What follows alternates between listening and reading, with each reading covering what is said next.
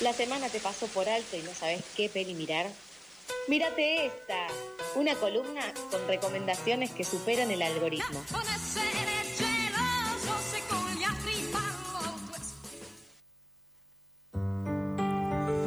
Ella nos enseñó a cómo llevar adelante estos momentos de, de, votación, a cómo llevar adelante la tristeza, cómo llevar adelante el desamor. Nos trajo películas de felicidad para regodearnos y también nos trajo películas de tristeza. A ella es nuestra columnista de todos los materiales audiovisuales, nuestra querida Leti. ¿Cómo estás, Leti?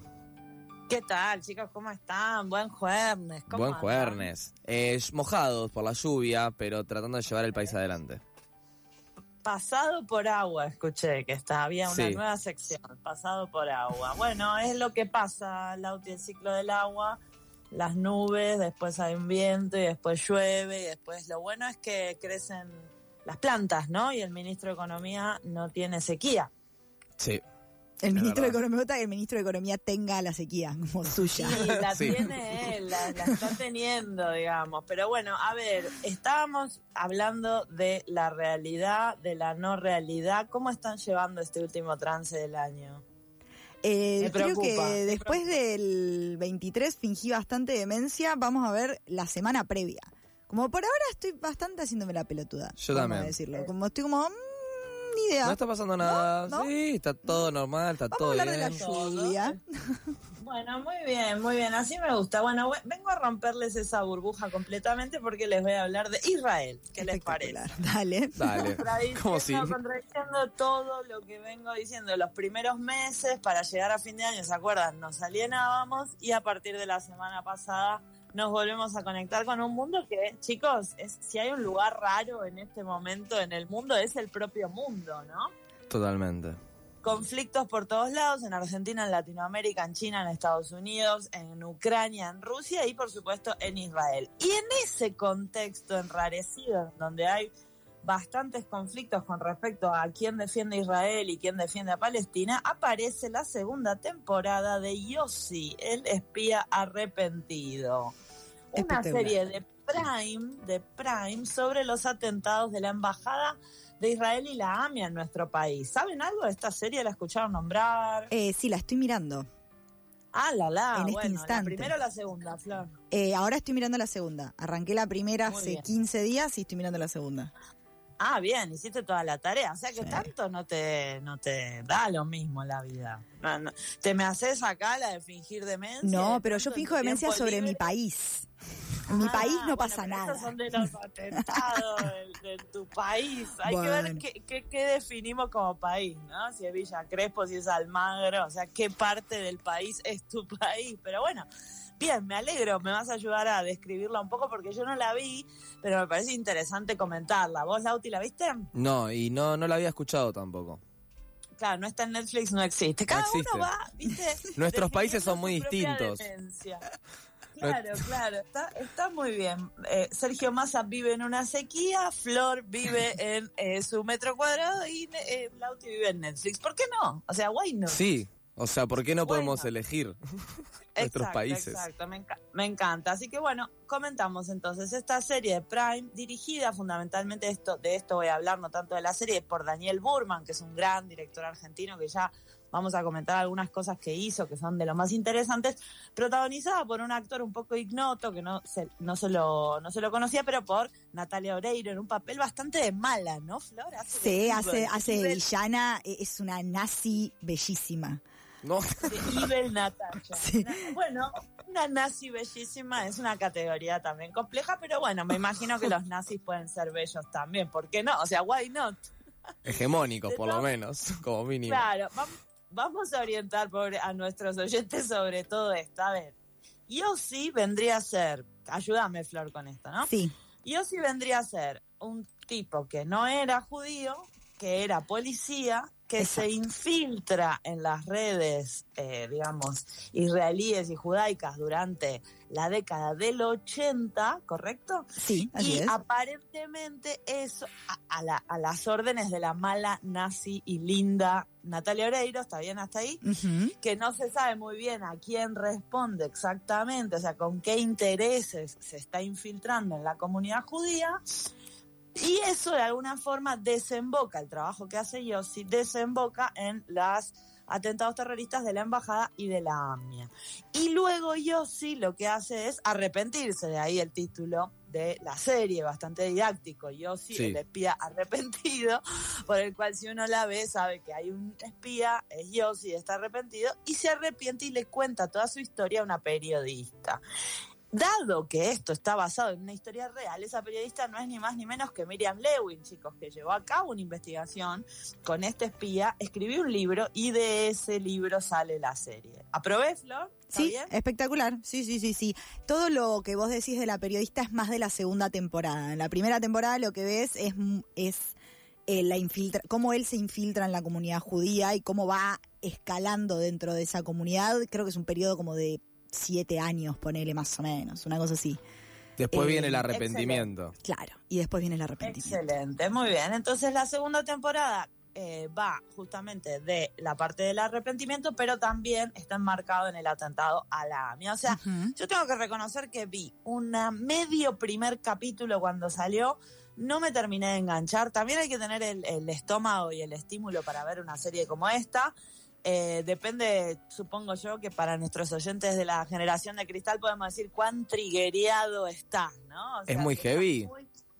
Y a mí me parece que es una temática complicada, qué sé yo. Yo estaba viva cuando fueron los atentados, por ahí eso me, genera algún tipo de... Ah, no, pero no es tipo bala, tiro, sangre, como que no es, no es fuerte visualmente. Poco, poco, no, no tanto. Bueno, ahí tenemos una em, serie, a ver, de un thriller sobre hechos reales relacionados con la, el espionaje, las redes de inteligencia, nazis, el Mossad, atentado, bueno no tiene que haber sangre para que sea un poco heavy. A mí en su momento me pareció eso, pero no quita que no sea muy exitosa. La serie le va muy bien, por eso hicieron la segunda temporada.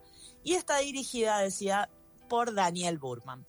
Como a mí Daniel Burman me gusta mucho, por eso también le voy a dar otra chance. Así que Flor, por ahí la semana que viene hablamos de Yossi otra vez. En todo caso, le quiero recomendar algunas cosas relacionadas con el judaísmo, porque Daniel Burman, además de ser director de cine, es parte de la colectividad judía y tiene un ojo muy particular para retratar a su propia comunidad, ¿no? No sé si vieron algo de él, si se acuerdan, si conocen quién es, si saben quién es. el rey de once vi yo. Muy bien, esa, esa es una de eh, Burman sobre once, justamente un barrio específicamente eh, caracterizado como un barrio judío, pero tiene otras tres que les voy a comentar ahora que están en Prime, o sea, disponibles para ver en Prime, que son de lo más interesantes porque son pelis como Feeling Good, a mí me gusta llamarlas así, que tienen un poco de un humor también como bastante ácido, ¿no? Justamente el humor judío es bastante característico, hay muchos humoristas judíos, desde Woody Allen o, los hermanos Marx, lo que sea, y que además tienen como una cosa un poquito tierna. Entonces, como para contraponerle a Yossi, que repetimos, estamos reseñando porque se estrenó la semana pasada, y porque Flor la está viendo y yo con Flor lo que Flor diga está bien, sino que vamos a hablar un poquito para el pasado del director de Yossi y también algunos proyectos de futuro que tiene también para Prime. Parece que está abonado Burman en Prime quedó ahí atornillado, así que va a trabajar para Amazon lo que queda de, la cosecha. Tres películas, ¿no? Todo se puede ver en Prime. La primera, yo voy de lo que más me gustó a lo que menos me gustó. En el 2012, Burman estrena una peli de lo más interesante que se llama La suerte en tus manos. ¿La escucharon nombrar? ¿Alguien la vio? Mm, cri, cri, bla, bla. Muy bien, tiene la particularidad la, suerte en tus manos. A mí es mi top 10 de comedias románticas. ¿eh? ah, mira, me gusta. Yo no sé si ustedes tienen un top 10 de comedias románticas. Es un género muy complicado. Me gustan mucho las comedias románticas. Realmente. Son muy difíciles de hacer, ¿eh? O sea, todo el mundo dice, ah, es una comedia romántica. Una buena comedia romántica es muy complicada de hacer. Por eso esta en particular me gusta, porque tiene un plot bastante sencillo, pero justamente mezcla todo lo que es la comunidad judía con una una genial Valeria Bertuccelli que hace chicos de la pareja o el partener de Jorge Drexler, el cantante. Mm. O sea, es una peli de lo más extraña. Drexler actúa, no actúa de Drexler. Eh, o sea, actúa de Uriel, un chico, un padre divorciado con dos hijos de la comunidad judía que se encuentra con Bertuccelli, que había sido como un, escuchen esta palabra, filito. ¿Cómo se dice filito ahora? Un, una, un amigobio, ¿cómo se dice? No sé. Em, bueno, un vínculo. Había Un vínculo, ahí está, un vínculo sexoafectivo sin responsabilidad pareciera, ¿no? Que había tenido Uriel antes de casarse y tener hijos. Que es Valeria Bertuccelli, que vuelve de España desahuciada después de una relación horrible con un español a Argentina a ver qué hace de su vida. Y ahí entra, entra en relación ellos dos. Él que no quiere tener más hijos y ella que quiere formar una familia. Muy entretenida esta comedia romántica La suerte en tus manos, decimos de Daniel Burman del año 2012, que la pueden ver en Prime. ¿Los convencí? Sí. Me gusta. Ya cuando me dijiste que estaba en tu top 10, ya ahí me convenciste. Sí, sí. Se ve que tengo que No, descargarme Prime ahora. Ay, Lauti, bueno, hay que salir de tus horas. Se me van los dólares. Vos sabés que mi objetivo en esta columna es básicamente que vos te des de baja de Netflix. Esto es claro. O sea, acá hay una curva de personaje, hay una intencionalidad, hay un, alguien con un deseo que le va a hacer lo que necesite para conseguirlo. El camino del héroe. obstáculos. Claro, esto está de un lado Netflix, del otro yo, y en el medio vos diciendo, ¿qué hago? Y a esa es la- nuestra comedia romántica, ¿no? ¿Te parece? Me parece. Está, está. Ve- Veremos cómo termina. Si termino traicionando a, a, mi pareja por, por otros ideales. Vos te reís, pero el director de Netflix salió en una conferencia que se puede encontrar en internet diciendo nosotros somos mejores que una pareja. O sea. Y es Netflix está disputándose los vínculos sexoafectivos por el mundo. Pero bueno, más allá de nuestra pa- particular comedia romántica, les recomiendo otra de Burman que está en Prime, por si se quedaron con más ganas después de ver la segunda temporada de Yossi, que se llama Derecho de Familia, del año 2006. Ah, sí, me resuena. En, en este caso, eh, Burman utiliza o, digamos, trabaja con uno de sus actores fetiches, que es Daniel Handler. Capo. Ubican a Daniel Handler, Sí. capo, ¿sí? Bien Yo con Daniel quiero. Handler. Bueno, muy bien. Ojalá sea recíproco. Le mandamos un beso a Handler. Junto con Julieta Díaz. Y esto no, no llega a ser una comedia romántica porque ellos ya son pareja. Handler y Julieta Díaz tienen un hijo pequeño. Pero cuenta toda la historia de eh, cómo un abogado de familia judía muy conservador se relaciona con su hijo y con su padre. Muy interesante esta peli que muestra de vuelta todo el universo judío de nuestro país, eh, que no es el judío de otros países, sino el particularmente el porteño, en una especie de triángulo afectivo que hay entre los Perelman, un gran apellido, que si vieron la peli seguro se acuerdan de Perelman, porque Julieta Díaz le dice a Perelman todo el tiempo Perelman, y está el padre Perelman, el hijo Perelman y el niño Perelman. Así que se arma ahí arma ahí como un jueguito, ¿no? En esto de las relaciones familiares, que también tienen mucho que ver con, con la comunidad, por supuesto, judía en la Argentina, de vínculos muy intensos, ¿no? No sé si tienen la particularidad de conocer o si los, con- los alguna vez los invitaron a festejar Año Nuevo Judío o algo así. Sí, yo fui a la comieron, comieron muchísimo, ahí está, bueno, perfecto. Tenés todo el judaísmo que podés tener en Todo tu encima. cuerpo. Fuentes del Me alegro. judaísmo, historia judía, hebreo. Prácticamente soy un judío. Ah, bueno, bueno, ahí está. Depende si viene de madre o padre, todo eso también es interesante. Pero por lo pronto, digo, para rescatar la tradición judía en, en Argentina, nada mejor que un director judío que hace películas sobre judíos, ¿no? Me encanta. Sí. Sí, ahí me gustaría sumarte que lo, lo que a mí más interesante me pareció de Yossi eh, es demostrarte de alguna manera el antisemitismo muy, muy, muy enraizado en la sociedad de los 80s, 90s en nuestro país y cómo eso decanta en esos ataques. O sea, toda la razón por la cual eh, el personaje principal, que es Yossi, se termina infiltrando es básicamente porque los servicios de inteligencia desconfían de la comunidad judía. Toda. Claro, claro, claro. Es de lo más interesante lo que planteas porque también tiene que ver con esa, ese momento de transición, ¿no? Que son los 80 entre la dictadura militar y el restablecimiento de la democracia. Otro temita que está bastante sobre la mesa en las agendas noticiosas y que como vos bien decís, habla de un poder judicial, servicios de inteligencia, fuerzas de seguridad, que les cuesta mucho, mucho sacarse eh, algunos eh, vicios, por decirlo de alguna forma, o algunas prácticas nefastas, mejor dicho, de la dictadura militar, en donde se sabe, porque está documentado, que a aquellos detenidos desaparecidos de origen judío se los torturaba el doble Claro. por judíos, ¿no? Entonces esto está documentado en los juicios de lesa humanidad que se llevan adelante en nuestro país, pero de todas formas lo interesante me parece es que digo, estamos escuchando demasiadas cosas sobre. Israel en este momento. No sé si les pasa a ustedes, como es más información de la que yo quiero tener en este momento sobre el conflicto de Gaza, la que estoy recibiendo, no porque, digo, esté en contra de ningún conflicto, sino porque estamos bombardeados. Y estas pelis, no tanto Yossi, pero sí estas pelis, le dan una vuelta un poco menos dramática a la comunidad judía, un poco menos oscura a la comunidad judía. Y como vos bien decís, el antisemitismo como fuerza, lógico, pero también la creación del pueblo judío sobre sí mismo es más interesante que ver que ese enfrentamiento. Por eso traigo como cosas un poquito más luminosas, ¿qué les parece? un poquito, un poquito, ¿no? Tampoco me voy a hacer acá la, la happy flower porque... ¿Cómo es? Lo único que importa es la primavera, ¿no? ¿Cómo era? Lo único que existe. Lo único que existe es la primavera, primavera. lo cual para mí es incluso mejor. Quedó Porque- tan lejos, pero es genial. O sea, habría que hacer una, un, una- un podcast que se llame así. ¿no? Lo único que existe es la primavera. Porque claro, es, es bueno lo que plantea Flor de que existe, ¿no? Es lo único lindo, lo No, no, único no, bueno. existe. ¿no? Es, es, es hegeliano, es ontológico, me encanta Lilita cuando se pone en esos lugares. Bueno, mientras, de hecho estamos en la primavera, ¿no? En este momento es, es, es lo único que existe hasta, hasta diciembre. Me queda una peli más y una peli para el futuro de Daniel Burman. ¿Tengo A ver. tiempo? Sí, dale. Sí.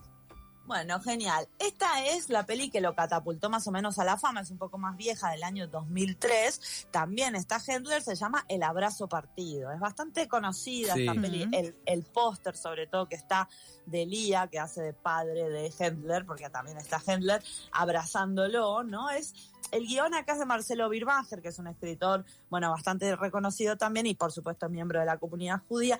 Hendler eh, es un joven, en ese momento era joven, Hendler en el 2003, judío, que vive también en el barrio de Once, que se quiere ir del país, ¿no? Está como medio que quiere conseguir el pasaporte, o para irse a Israel, o para irse a Europa, o sea, como que está todo mal, ¿no? También mostrando un poquito el clima de época de 2003, la peli de lo más interesante ahí, y de pronto vuelve su padre, que es Jorge Delía, que lo había abandonado, con el que había estado muy distanciado, y está el tironeo ahí, ¿no? De las raíces y de irse, si de quedarse, si de volver a retomar el vínculo con él o no. Como verán, yo siempre que veo las pelis de, de Burman creo que él tiene un tema con su propio padre, porque aparece reiterativamente la cuestión del vínculo padre-hijo, ¿no? Pero de todas formas es una peli como feeling good, sobre todo por esa radiografía que hace de Once, por esa radiografía que hace de la comunidad. Y como recién había empezado, yo creo que también la última vista el Rey del Once aparece, ¿no? Todo eso. Sí, totalmente. ¿Cómo es la comunidad que- por dentro? ¿Qué es lo, ¿Cuáles son esos códigos también adentro de lo que es el judaísmo? Excelente. Bueno, él repite y repite y repite y reversiona, ¿no? Esto es algo también muy propio de Woody Allen, sobre todos esos lugares comunes y los muestra también con una mirada como bastante cariñosa, diría yo. Se ríe, lógicamente, de todos los clichés, pero también digamos, abraza como cierta cosa de comunidad, ¿no? Entonces, repetimos, se estrena, se estrenó Yossi, el espía arrepentido, la segunda temporada de esta serie de Daniel Burman, y en Prime Video, donde la pueden ver, también pueden ver estas tres películas de él, que son bastante icónicas y características. La suerte en tus manos, de 2012, Derecho de familia, de 2006, y El abrazo partido, del 2003. Me queda uno de futurología, un minuto, un segundo, ¿puedo? Un segundo, dale, sí. Como dijimos, Daniel Burman está bastante abonado a Prime Video, le encargaron ya para el futuro y ya empezó la producción y eh, realización de Come Tierra, la, la serie sobre el libro de Dolores Reyes que seguramente escucharon nombrar porque es un libro muy reconocido. Bueno, es la historia de una mujer que tiene dones de evidencia, que come tierra literalmente y que al comerla ve dónde están las mujeres enterradas por feminicidios no resueltos. No va a estar ambientada en Argentina, va a estar ambientada en México, con lo cual creemos que con esta serie Burman va a explotar a nivel latinoamericano y si Yossi ya no los enganchó, bueno, Come Tierra va a arrasar, seguramente porque hay mucha pregnancia del libro, pero también porque Burman es muy buen director. Excelente, buenísimo. Leti, muchísimas gracias por estas recomendaciones, todas de Prime Video, o sea, mi, mi enemigo a muerte. Gracias a ustedes, chicos. Buena semana. Chao, nos vemos. Esta fue Leti con su columna Mirate esta. Si ustedes quieren ver, eh, va, escuchar otra de estas columnas, lo pueden hacer. Tenemos Spotify, van ahí, nos pueden seguir también y pueden ver toda la producción que hacemos desde Pasadas por Alto.